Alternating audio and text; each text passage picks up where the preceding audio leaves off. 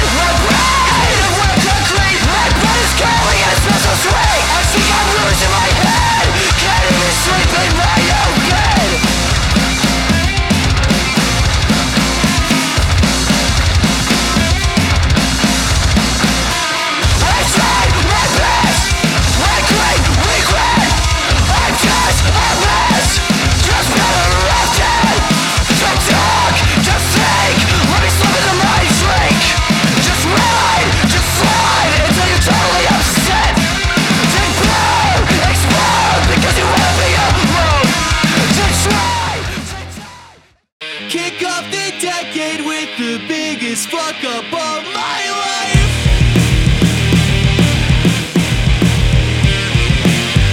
Pain you inflicted doesn't vanish when you sheath your knife.